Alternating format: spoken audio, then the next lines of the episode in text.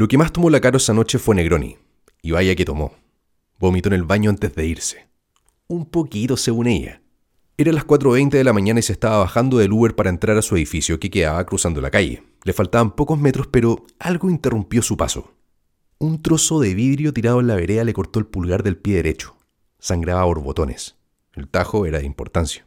Mala decisión la de usar chalas hoy. Se repetía bromeando, anestesiada por ese Negroni que había logrado otro cometido.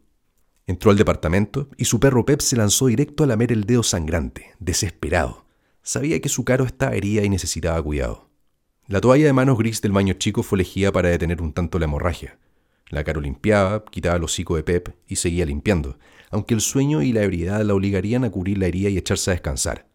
La noche había sido una gran historia para recordar al día siguiente. Los ronquidos partieron en menos de un minuto.